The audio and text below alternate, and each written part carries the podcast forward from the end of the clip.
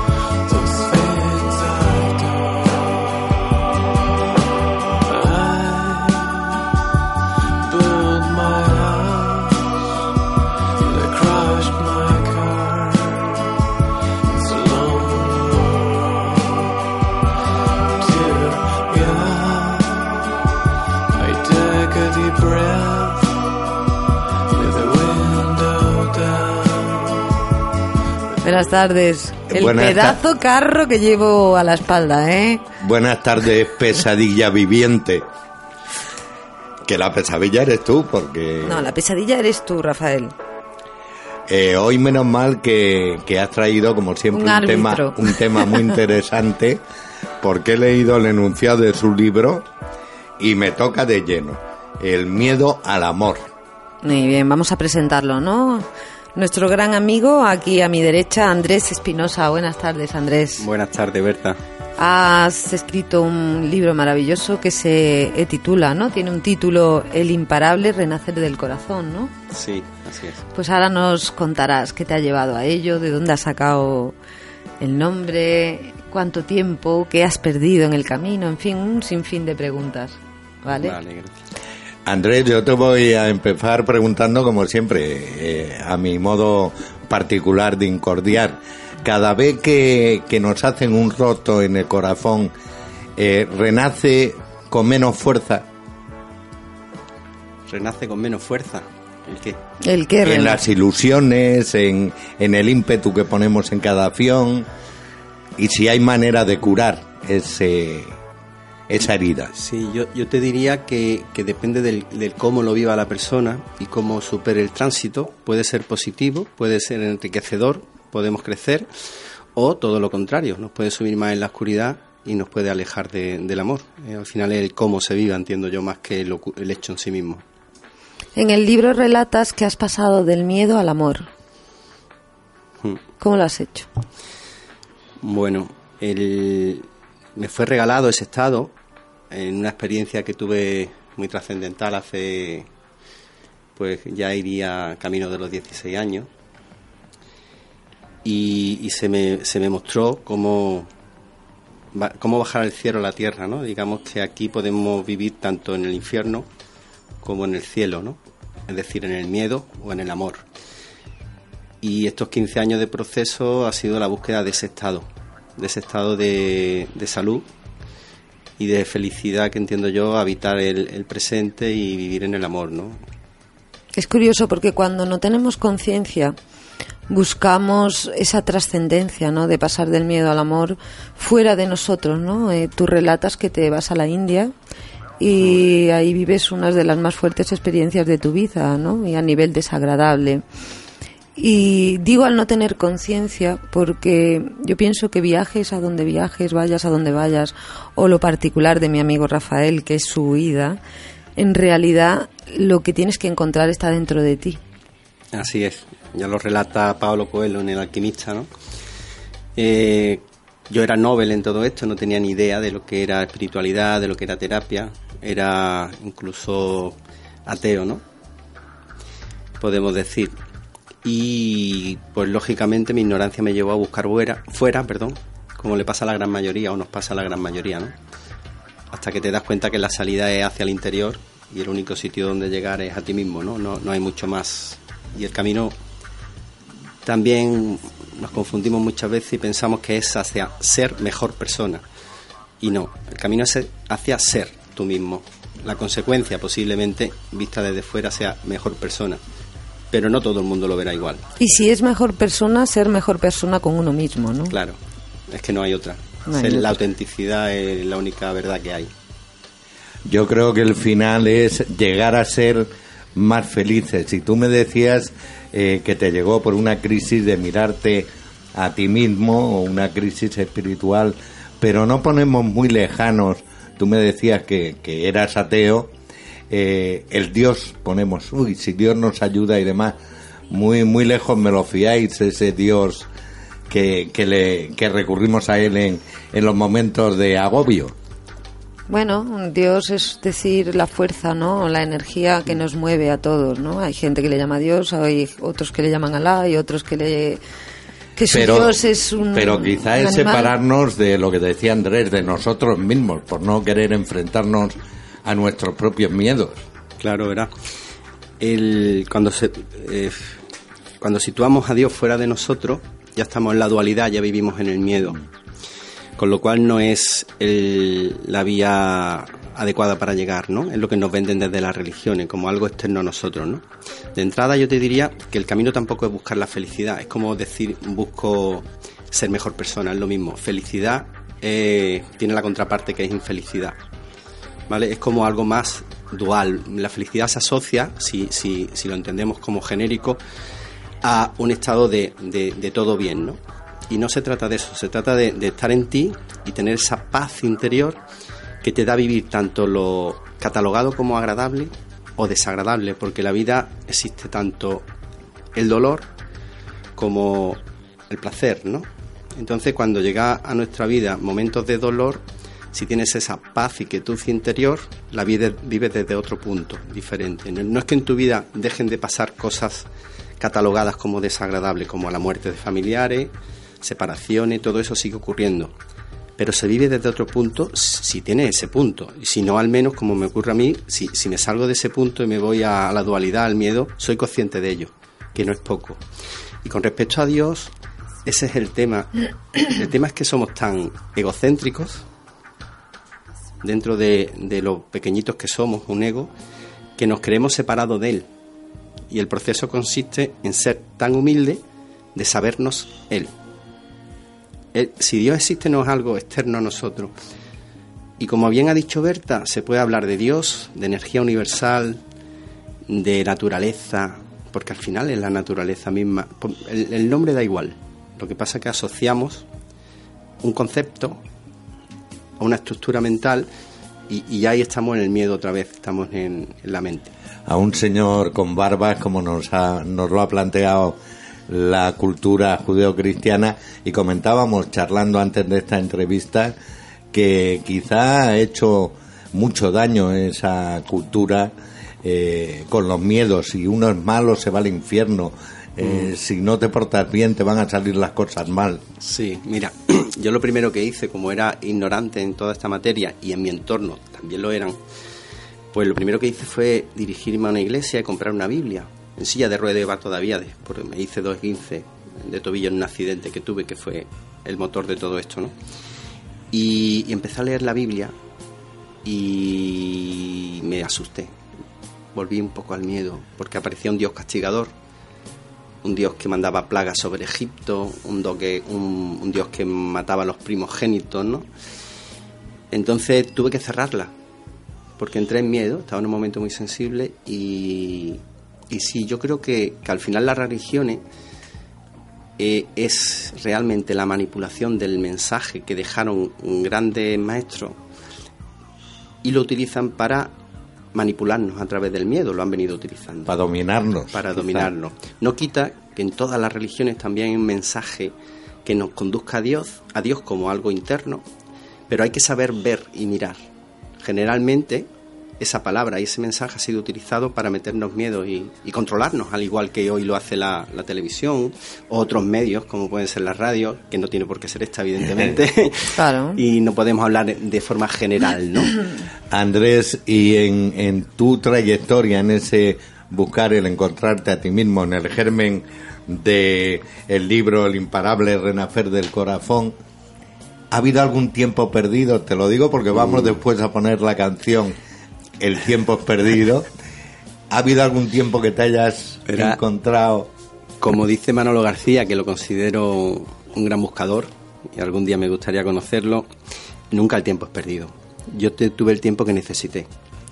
Siempre, bueno, lo he dicho en varias conferencias, eh, me considero un poco lentito, ¿vale? Porque 15 años son años, ¿no? Pero bueno, es mi ritmo, es lo que he necesitado para estar aquí, quizás ha sido lo necesario para parir el libro. Entonces no, nunca, nunca el tiempo es perdido. Pero quizá, vale, el tiempo nunca es perdido, pero sí estuviste durante muchos años perdido. Bueno, totalmente. Y, bueno, muchas veces hay que estar completamente perdido para poder encontrarte, porque es que si no, no hay manera. No podemos encontrar algo que no está perdido. Vamos a escuchar ahora la canción, pero vamos a tocar varios puntos, porque me leí tu libro. Raro en mí, porque claro, vienen presentar libros y no te da tiempo a leer todo, ¿no? Pero en este caso sí lo he leído, ¿no? Y he visto a un niño que, que lo ha pasado muy mal en su infancia, ¿vale? Mm. Y te voy a hacer unas preguntas sobre eso, pero primero vamos a, escuchar la canción de Manolo García, Nunca el tiempo es perdido. Adelante.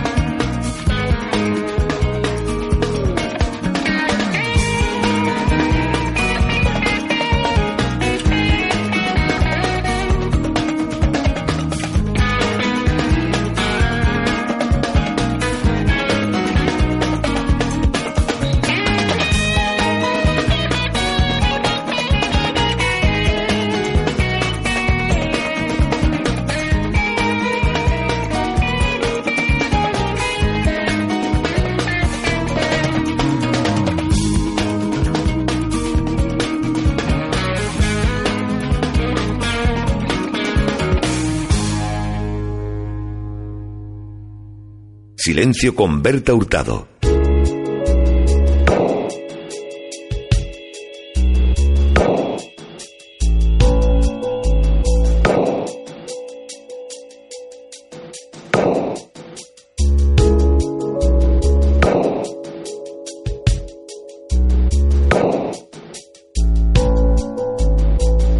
Andrés, relatas que muy pequeño, ¿no?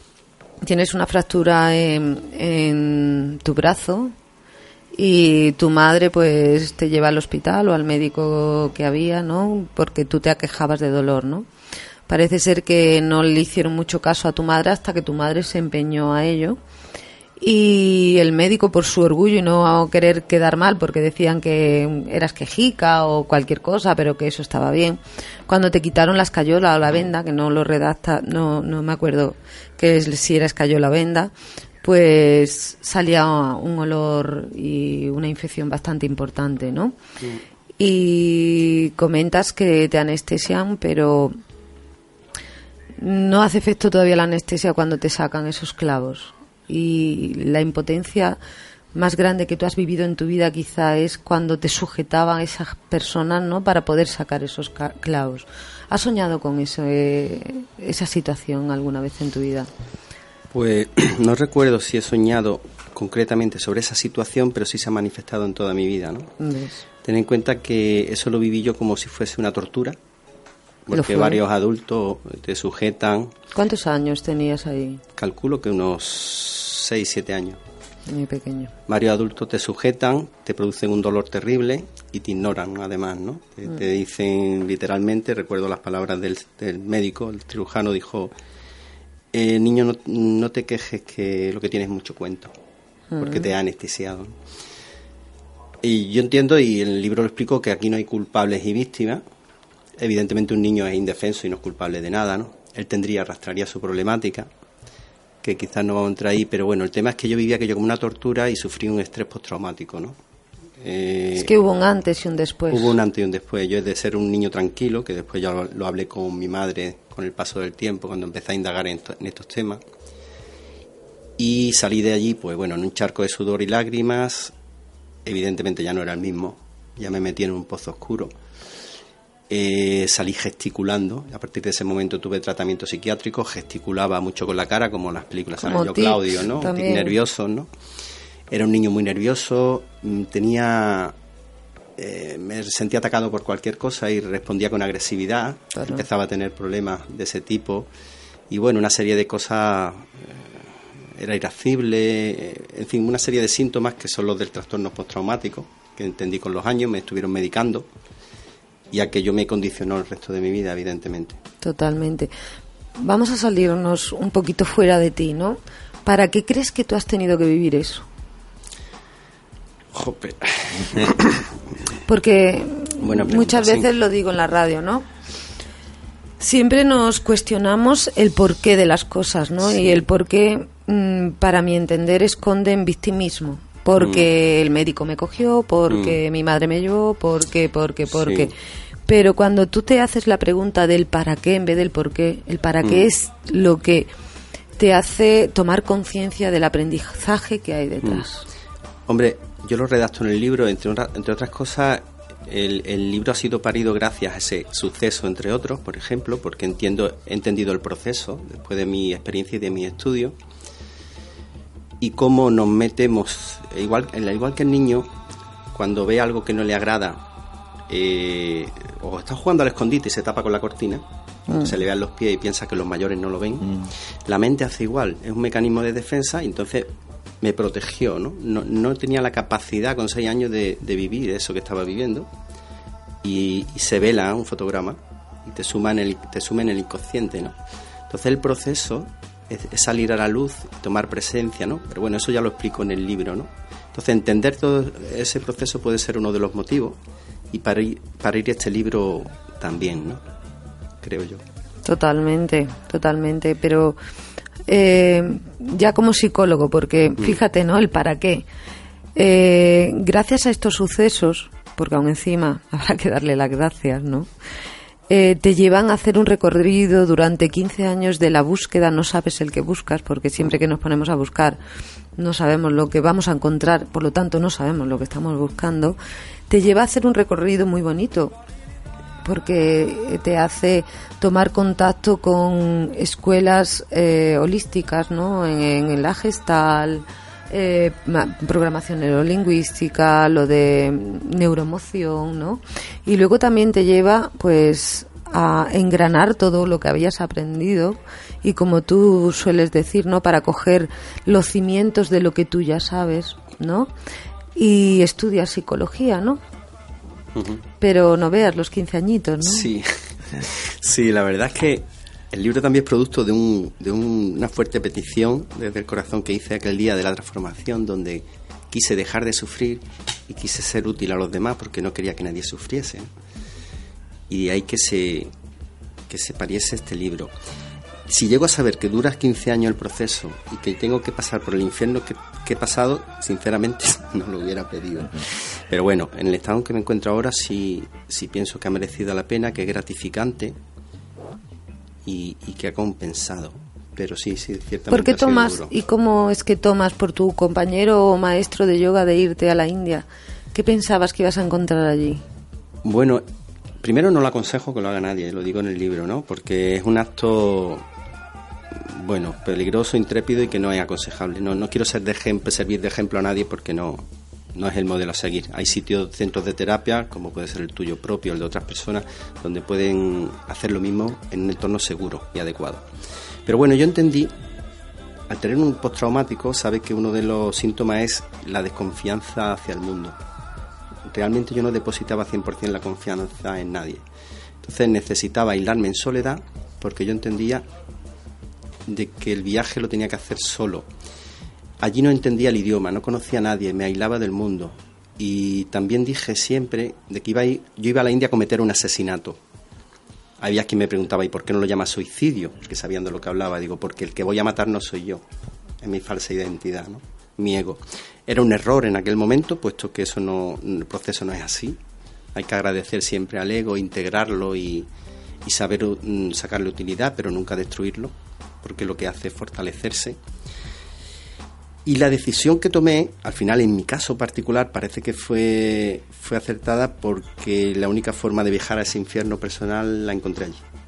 Pero pasaste mucho miedo. Mucho. ¿Y sabías que lo ibas a pasar? Mucho, sí. Sí.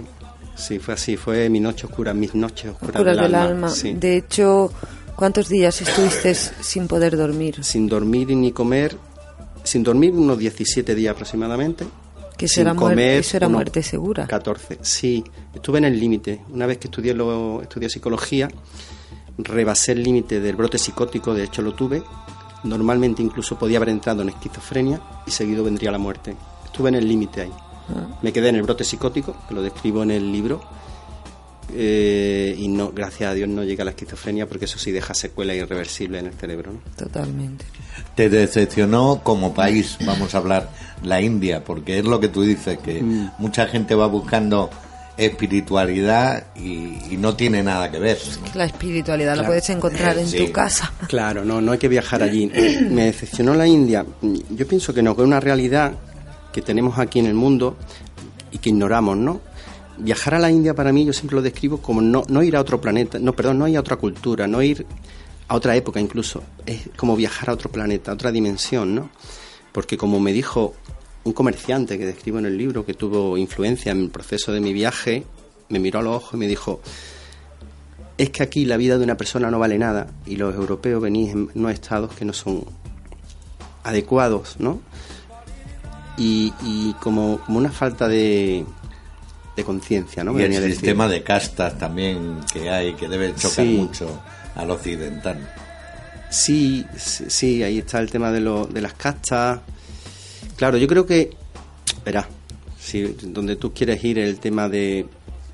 Allí pasa igual que aquí. Aquí, aquí hemos tenido nuestra problemática con la religión y allí tienen la suya. Y no quieren decir que sean espiritual porque tengan una serie de normas pausadas y morales, ¿no? Allí hay las dos caras, hay una espiritualidad profunda y también hay un materialismo profundo en dentro del no materialismo, es decir, que no tienen nada, no sé si un 70% de la población viven en la calle y la muerte está allí a la orden del día. Entonces es impactante ver la India así. Eh, a los dos, la pregunta siguiente va a los dos, la pregunta, la reflexión. Tú decías que todo hecho eh, sucede para algo. Totalmente. Yo me atrevería a llevarte la contraria y en mi opinión. Eh, cada hecho sucede por el azar, porque tiene que suceder. Tú y yo salimos ahora de hacer el programa y podemos echar un euro millones eh, ser los únicos o que nos caiga una teja. El azar está siempre presente en nuestra Rafael, vida. a ti siempre te caerá la teja. o me tocarán unos millones. Pero, pero el azar yo creo que es una constante desde que nacemos, de la vida de cualquiera. No sé la opinión de, Andrés. Sí, yo quiero hablar de eso. Mira, eh, mi, amiga Berta y tu amiga Berta, yo creo que está hablando de sincronicidades y causalidades, nunca de casualidades, ¿no? En la India una de las cosas que vi, porque fui a, llegué a estados muy sutiles de dentro de mi locura, eh, acuérdate que Santa Teresa de Jesús es la que escribía escribía el libro cuando no dormía, ¿no? Sí. Tuve unas percepciones y empecé a leer con claridad cosas que ocurren en el mundo y no percibimos desde nuestro estado de conciencia natural. Y yo creo que sí, que existen sincronicidades, todo ocurre para algo y por algo, al margen de que no tengamos la conciencia, la capacidad de entenderlo. ¿eh? Es mi, mi, humilde opinión a través de mi vivencia. Yo creo que lo único que falta es saber leer el mundo. Ten en cuenta que el ser humano y sobre todo el occidental interpreta el mundo a través de la mente dual y nuestra mente es limitada. La ciencia, que se le ha atribuido el don de Dios, realmente ante eh, la humanidad admiraba a Dios y ahora admira a la ciencia. La ciencia lo único que está haciendo es redescubrir esas leyes naturales, descifrarlas, cómo funcionan, pero existir, existen ya. Y conocemos una mínima parte de esas leyes naturales. Al igual que una gota de agua cae en un árbol y va descendiendo hasta llegar a tierra, todo el fluir de la vida y todo el devenir de la vida no es un mero azar. Azar utilizamos esa palabra cuando desconocemos las reglas que, que, no, que guían a eso. Es como decir el universo es infinito. No sabemos. Pero si no conocemos las reglas, no podemos ni alegrarnos ni, ni al revés. Sí. Pero muchas veces las reglas van impresas dentro de ti porque traspasan lo, la lo generacional, ¿no? Las reglas existen, Rafael. Las reglas es lo que decía Andrés en eh, civilizaciones o culturas primitivas están más cercanos al mundo natural y, esas, y esas reglas las llevan dentro de sí. Lo difícil es aquí, en, en este mundo occidental, en el hoy y en el ahora. También las llevamos, ¿eh? Lo que pasa que no las vemos o no las queremos desarrollar.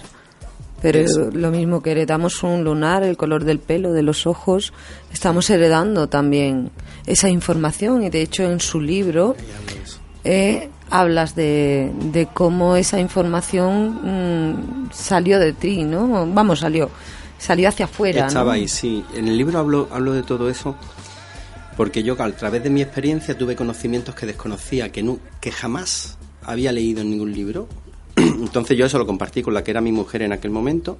Gracias a ese compartir, cuando iban apareciendo esos conocimientos del libro, me aseguraba de que no estaba loco, ¿no? Porque le daba a leer lo que yo le había dicho antes y ella sabía que no había leído, ¿vale?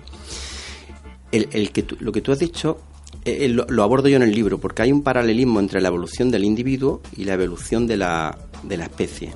La especie, como tú bien dices, cuando éramos más cercanos, bueno, más cercanos no, somos animales, cuando éramos más primitivos, teníamos una conexión total con esa naturaleza y ese conocimiento que, que, nombraba Berta. Pero al aparecer, al comer del árbol de la fruta prohibida, que era la mente, desarrollamos la mente hasta el punto de que se creó, se creyó la jefa. La mente se cree el jefe y nos gobierna nuestra vida. Gobierna nuestra vida. De hecho, a cualquiera que pase por la calle le preguntamos si tiene un momento de paz al día y todos te dirán que la mente nunca le para. Es decir, la mente ha tomado el control. Ahora el proceso es acallar esa mente para que sea un fiel, un fiel instrumento a nuestro servicio y que deje, dejemos de identificarnos con ella. además le hacemos un favor a la mente porque es una responsabilidad que no le corresponde. No sé si me estoy explicando. Al niño le pasa igual. El individuo, el niño, tú miras los ojos de un niño y el niño no tiene todavía personalidad, que viene de persona y persona significa máscara. Es decir, falsa identidad. El niño le mira, mira a los y ve esa conexión con el todo, esa paz interior que transmite un niño. Después va llegando esa falsa identidad necesaria para desenvolverse en este mundo a través de sistemas educacionales, mandatos parentales, creencias que se nos van inculcando, eh, principios, valores, condicionamientos y traumas como me sucedieron a mí. De hecho, el, humorista Groucho Mar decía, si no te gustan mis creencias y valores, los cambio. Son personas tan crecidas, no hace falta buscarla en el mundo. Por eso los niños son felices, porque aceptan el hoy, lo que les viene y no lo juzgan. Viven el eterno presente sin máscaras con que, que ese es el estado de la felicidad verdadera, no eh, soy feliz cuando tengo mucho de lo que quiero. Esa es la teoría de la montaña rusa, estoy arriba y estoy abajo. Eso es. Vamos a escuchar una canción. ¿Cuál te apetece? Fito y Fitipaldi. ¿Me estás leyendo el pensamiento o la hoja? Las dos cosas. La casa por el tejado.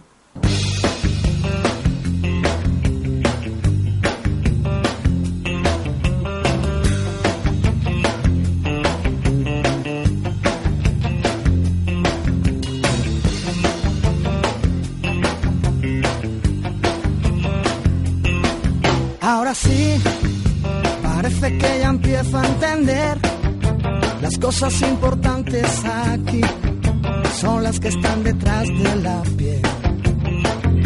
Y todo lo demás empieza donde acaban mis pies. Después de mucho tiempo aprendí que hay cosas que es mejor no aprender. El colegio poco me enseñó si es por esos libros, nunca aprendo a coger el cielo con las manos, a reír y a llorar lo que te canto, a coser mi alma rota, a perder el miedo a quedar como un idiota y a empezar la casa por el tejado, a poder dormir cuando tú no estás a mi lado. Menos mal que fui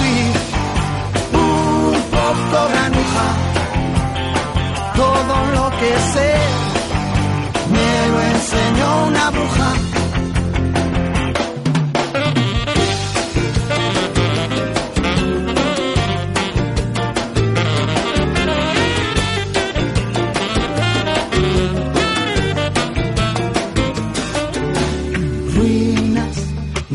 que por dentro estoy en ruinas.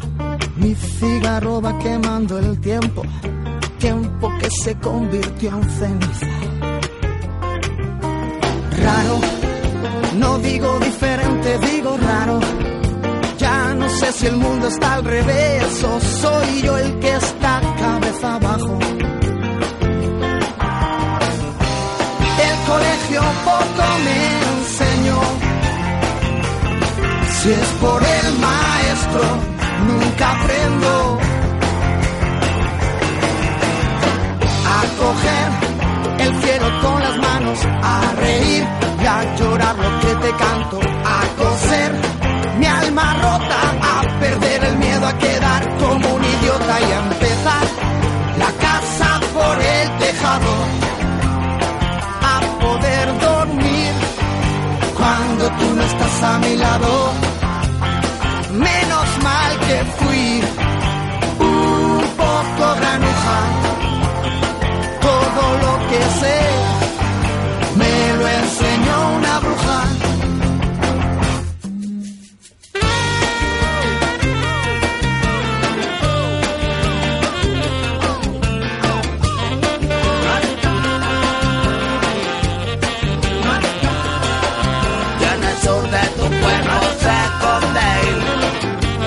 que toda esa estúpida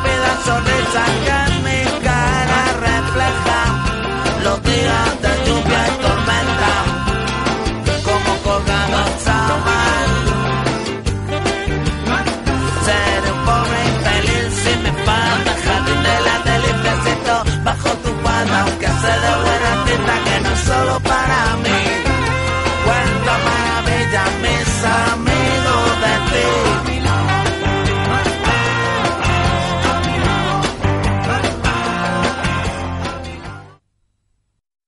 Autovisa.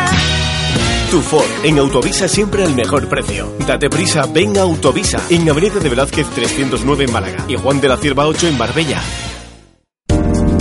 Rodéate de lujo y confort en pleno centro de Málaga.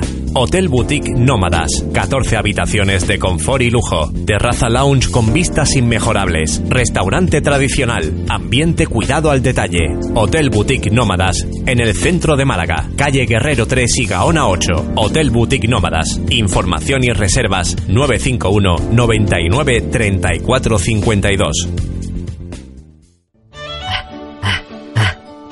Litería Somelai, llévame pronto. ¿Qué te pasa, Frodo? Pues casi nada, que vengo andando desde Mordor y me duelen ya los pies. Pues ve a darte un masaje. ¿Aquí en la comarca? No, insensato, en Estética Elizabeth. Centro Proiónico Estética Elizabeth. Estética tradicional y tecnología indiva. Masajes, pedicuras, depilación. 665-654848. Llama y siéntete mejor. Aquí o en Mordor. Ah, ahora sí, qué agustito. Stop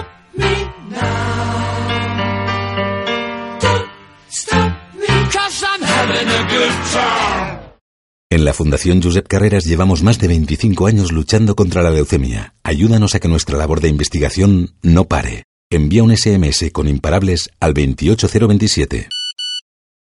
Fundación Josep Carreras. Hasta que la curemos, no pararemos. Coste del mensaje 1,2 euros. Donativo e íntegro disponible para Movistar, Orange, Vodafone y Yoigo. En cada esquina, una inquietud. En cada calle, una historia. En cada plaza, un protagonista. El vendedor de peines. Vendemos vida. Soy Rafael Calvo, el vendedor de peines. Martes y jueves de 8 a 9 de la tarde. Les espero. Son las historias de la gente. Te las cuenta el vendedor de peines. Silencio con Berta Hurtado.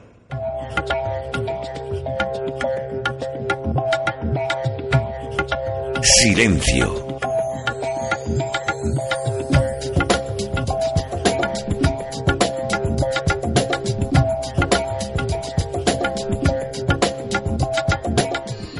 Andrés, eh, ¿cómo llegas a querer expresar toda tu vida en, en papel?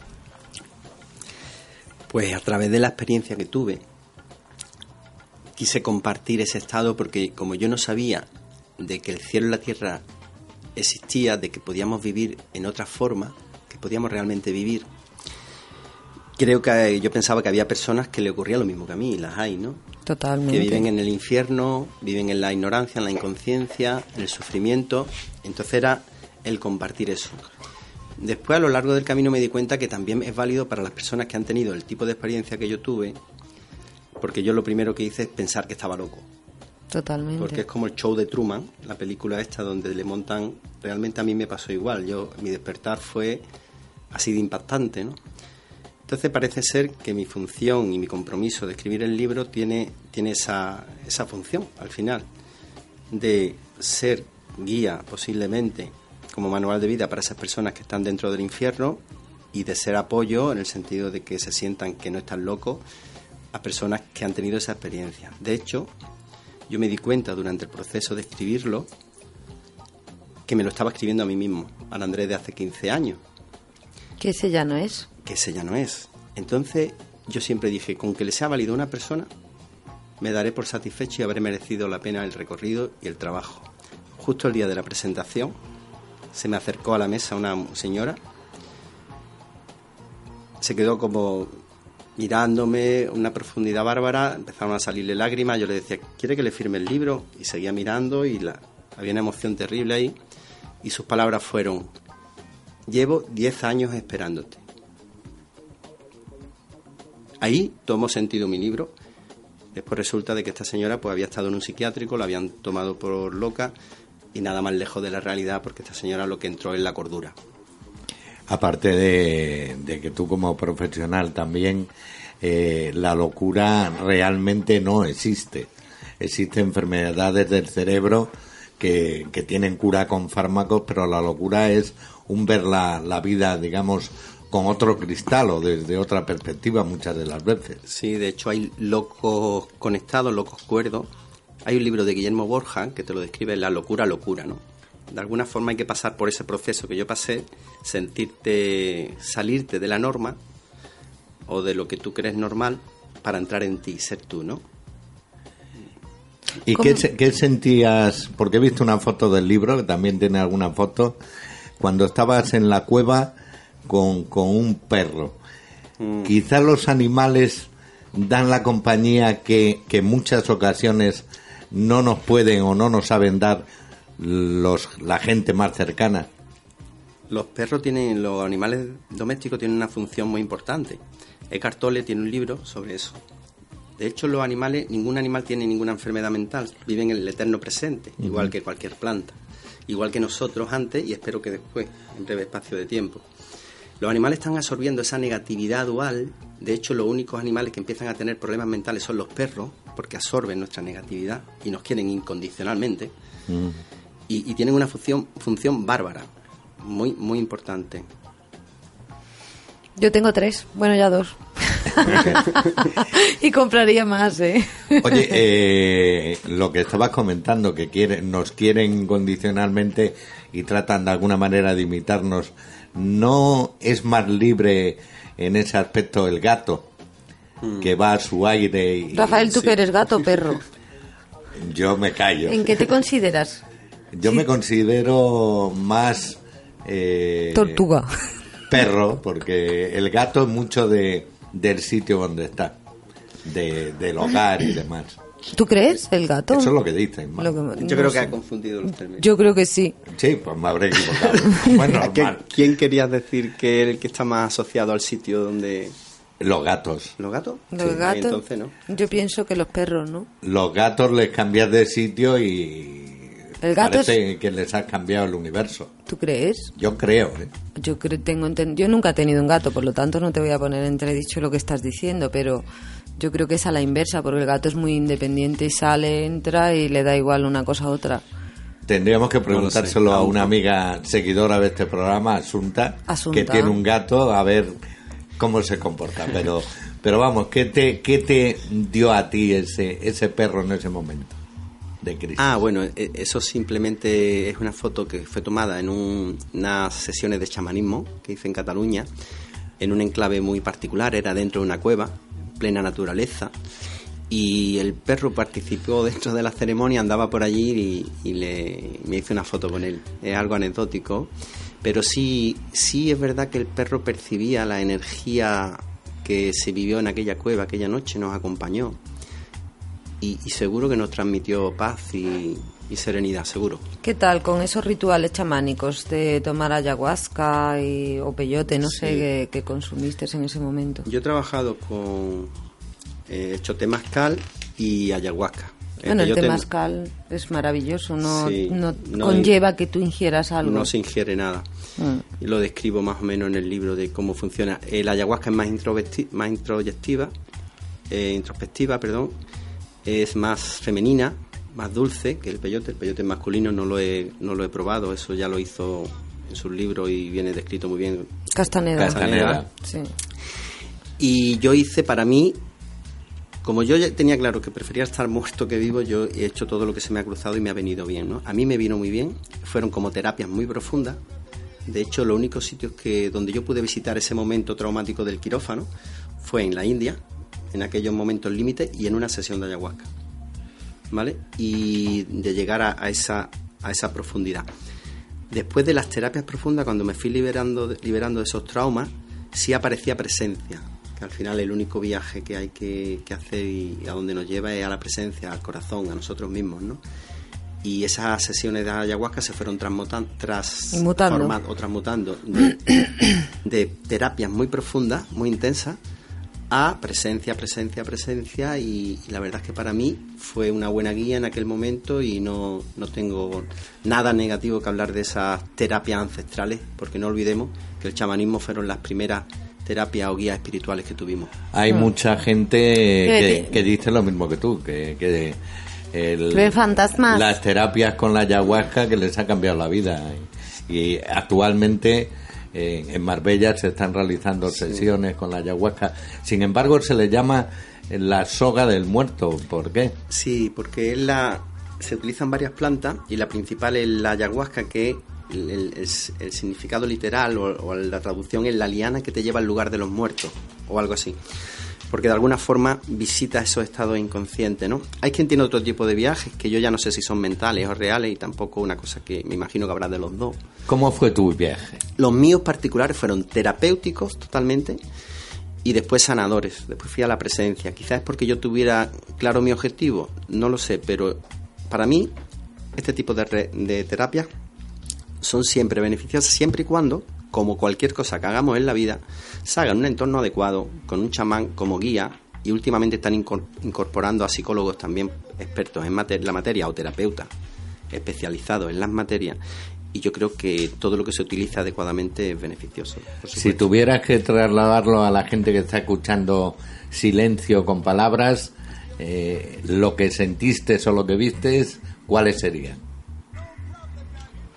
La no palabra. La no palabra. Silencio. La no descripción. Muy bien. ¿Qué has perdido en esta introspección de 15 años? Porque Hombre, sí. encontrar has encontrado mucho. Sí. mira, pero eh, siempre, como estamos en la sí. dualidad, siempre encontramos y perdemos, ¿no? Por el camino. Claro, en temas materiales muchísimas cosas, pero a mí eso no me, no me afecta ni me, ni me preocupa, ¿no? Porque mi vida se centró desde aquel momento en esto, en la búsqueda de la realidad, que al final es de lo que se trata, búsqueda de mí mismo. Pero sí perdí una cosa muy importante y valiosa que fue mi familia. Perdí a la madre de, de mi hija en el sentido de que terminamos divorciándonos, ¿no? Es que tuvo mucha paciencia, ¿eh? Mucha paciencia, la pobre, mucha paciencia. Eso sí lo perdí y, y- y me duele en el alma, pero también entiendo de que, como tú bien dices, nada ocurre por azar, todo tiene Total. un sentido. Para mí este casi dos años ya, desde ese hecho... También ganaste ha sido una de hija. Enorme crecimiento, hombre, sí. Ahí ganaste una hija. Por supuesto, mi hija Marina, que también hago mención en el libro, Exactamente. mi gran maestra. Totalmente. ¿Cómo está acogiendo tu entorno el libro? El imparable renacer del corazón. Pues mira, hasta ahora de mi entorno cercano, si hablamos de- del dual, del de, de la familia, tal, de los que no, no, no entienden de estos temas, nadie me ha comentado nada. Vaya. nadie se ha atrevido a comentarme nada, lo cual no, ni yo le he preguntado tampoco a nadie. Entre otras cosas porque entiendo que siguen sin entender, aunque ya han dejado el cliché de loco, entiendo, porque han visto, claro, vivimos en una sociedad dual, ven ya un reconocimiento social, ven una serie de titulitis mismos, ¿no? ¿En cuántos sitios has presentado el libro? Que me Pero, comentabas. sí, ahora te comento. Pero después el entorno cercano, que sí saben de estos temas, sí me han dado un feedback muy positivo del acto de valentía que se ha hecho y, estoy muy satisfecho, la verdad, y me están llegando feedback muy positivos, los cuales agradezco muchísimo. Sobre las presentaciones igualmente, agradezco mucho porque he presentado en Ronda, en Fuengirola, en Málaga, en Almería, en Sevilla. En Sevilla me presentó Emilio Carrillo, al cual le estoy muy agradecido. En Madrid, en Asturias, en dos sitios. Ayer llegué de Barcelona de presentar en, en esta época tan señalada allí por San Jordi. Y me queda Valencia, que también me, me espera otra entrevista en radio, y posiblemente Albacete. Y estoy muy agradecido en todas las presentaciones y a los medios de comunicación, que sinceramente para ser un tema tan peculiar, tan peculiar, me, está, me estáis recibiendo con tanto cariño en muchos sitios. Se puede decir igual que Miguel Ríos cuando hizo su gira, que últimamente vives en la carretera. Sí. ¿Cómo lo llevas? Pues mira, ya eh, hoy como llegué ayer de viaje un poco cansado, sinceramente.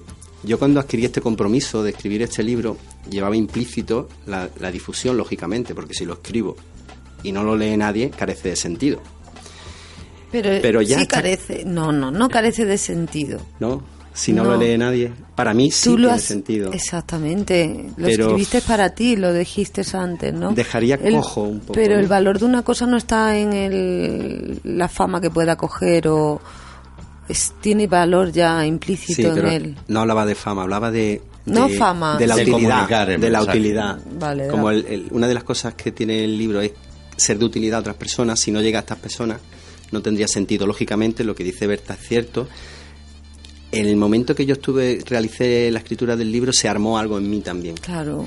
Y otra de las cosas que conseguí con el libro, el, el imprimir mi nombre ahí, os voy a contar una anécdota, es que yo, a lo largo del proceso, digo, yo no pongo mi nombre. Yo lo pongo como anónimo, con un seudónimo. Claro. Pero yo... es que hay, se- no hay que ser muy valiente, Andrés, para escribir lo que Claro. pones. ¿eh? Pero al final concluí que era un acto egocéntrico el ponerlo anónimo. Claro, porque tú mm, has creado, ¿has notado que haya creado aversión hacia tu persona este libro? No. A- Que- de otra que persona alguien- hacia mí. sí, sí, supuesto. algún caso se ha dado. Me ha llamado mucho la atención, pero en general no.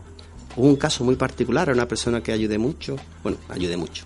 Fui de utilidad en un momento de su proceso como terapeuta y la cual me apreciaba mucho. Y después de leer el libro, no sé por qué, algo cambió en ella y, y me mandó un correo una serie de cosas que no, no entendí. Quizá ella tampoco entendiera el libro, no, no lo sé. Eh, hay personas que no entienden el libro y yo cuando alguien me dice firmarlo o algún conocido y tal y, le digo bueno a ver si me sigue hablando cuando termines de leerlo ¿no? Y en tu labor terapéutica ha influido, ha pesado también el libro El imparable renacer de corazón ¿a qué te refieres la, A tu trabajo, a ¿no? tu trabajo pero como el- psicólogo. a la Que- forma de hacerlo o si ha repercutido en, en el número de pacientes de personas que han venido a mi consulta No, no, eh, a la forma de tú trabajar, si, si has cogido alguna vez estas enseñanzas Ah, para... totalmente, Todas, ¿no? totalmente. El libro, el libro soy yo y yo soy el libro. Quiero decir, el libro, si algo es, no es, es consejo terapia. Porque aquí cada uno tiene que hacerse responsable de su vida. Pero si es como un pequeño manual de vida que a mí me ha sido útil, yo he cogido y he cogido el sustrato del todo, todo mi proceso, lo más importante y lo- las herramientas que para mí han sido más útiles y las comparto. Entonces, es mi- para mí es mi manual de vida y de consulta. Yo no te, te iba a pedir a, a poner en compromiso aquí un consejo para Berta y otro para mí, ya que Ah. estamos- tenemos aquí la oportunidad. que no, yo creo que mira, el dar Que un- te transformes en vez de gato a perro o de perro a gato. Y tú en serpiente, que es Víbora. muy femenino. Víbora me gustan más. Te va, te va, te va. No, yo, yo creo que el acto de aconsejar, eh, eh, de entrada, es un acto de soberbia cuando no es solicitado. Pero ya que me lo solicita, lo único que se me ocurre decir que seáis vosotros mismos y me encanta haber estado aquí con vosotros y, y la labor que hacéis también, eh, alabarla y agradecerosla. Es un mal consejo, ¿eh, Andrés? Sí. Porque que seamos nosotros mismos, sabes que siendo uno mismo, y tú lo sabes por experiencia, tiene uno menos aceptación, le tildan de loco. Bueno, de- verá, verá, es curioso eso, es curioso, mira. Es curioso, esa- esa- es- eso es lo que, lo que opinaba yo antes de, de hacer mi transformación. Curiosamente, cuando, cuando la estás, ya estás ya, digamos, loco totalmente, eh, ocurre una cosa extraña y es que todo empieza a cuadrar en tu entorno. Y si no cuadra tampoco te, te preocupa, importa no te importa, no te importa. Pero al final somos más aceptados cuando somos nosotros mismos que cuando andamos con las máscaras típicas de la mayoría, de, de yo mismo antes y todavía alguna me sale, ¿no? Cuando me sale y soy consciente de ella, yo noto como, como se produce más rechazo. Con la autenticidad, desde el amor siempre, porque la autenticidad es ser fiel a uno mismo, pero no implica agredir a nadie. Es decir, por ejemplo, es manifestarnos, decir lo que quiero decir, no decir otra cosa, pero desde el amor a mí mismo y por lo tanto al prójimo, ser asertivo. Las primeras veces choca, pero después lo que tú dices se Sí. acepta y, y es un total. No. Pues se nos está yendo el tiempo, Berta. Vaya, Rafael, ¿ahora qué hacemos? Pues yo te aconsejaría que hicieras el mismo proceso que hizo Andrés. Vamos a ver, Cada uno tiene antes de terminar, da igual. Antes de terminar, ¿dónde pueden encontrar tu libro, página web o Mm. blog? ¿O cómo pueden contactar contigo a la hora de que alguien quiera que vayas a su librería o a su centro a presentar el libro? Como a algunas personas como yo de a pie, que te pregunté, Sí. Andrés, ¿dónde puedo conseguir tu libro antes de la entrevista que quiero leerlo, no? Vale. Mm, El libro se puede encontrar en cualquier librería. Si no lo tiene, se pide. Es de editorial Lieberman. El título ya lo hemos dicho, El imparable, imparable Renacer del Corazón. Y se puede pedir también eh, fuera de España a través de Amazon y en España a través de la página web de la Ventana Alternativa.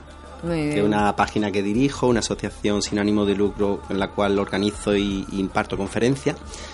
Ahí lo pueden comprar y pueden ponerse en contacto conmigo también a través de, la web. El correo de la web sería andrés arroba la ventana alternativa.com y el mío particular, que tampoco tengo problema en darlo, es respimar69 arroba outlook.es. Pues muchas gracias, Andrés, por estar aquí. A ti por Andrés, estás preparando otro libro y esperemos Sí, sí, que ¿cómo lo no sabe? te lleve el mismo proceso. ¿eh? Pero ¿cómo lo sabes? Difícil. Hombre, participar algo a los oyentes. Nos queda un Ah, minutito. sí, sí, mira, ya tengo, curiosamente, lo voy a decir, no sé si, si el editor me regañará, pero bueno, curiosamente en este caso me ha salido el título antes que... aunque Antes ya- que el libro. Antes que el libro, aunque lo tengo ya en mente, ¿no? Eh, al contrario que este, que lo último que se hizo fue el título. El título es, y va a ser eh, Manual de Vida para Iniciados. ¿Y iniciados en qué? Ah, Muy Manual bien. de Vida para Iniciados. Ahí lo dejamos. Ah, ¿para quién? Pues, Pues mm, hemos suerte. acabado. Suerte. Muchas gracias por Muchas venir. gracias a vosotros. Y ha sido un rato muy agradable. Gracias. Un beso muy fuerte a todos y nos escuchamos la próxima semana.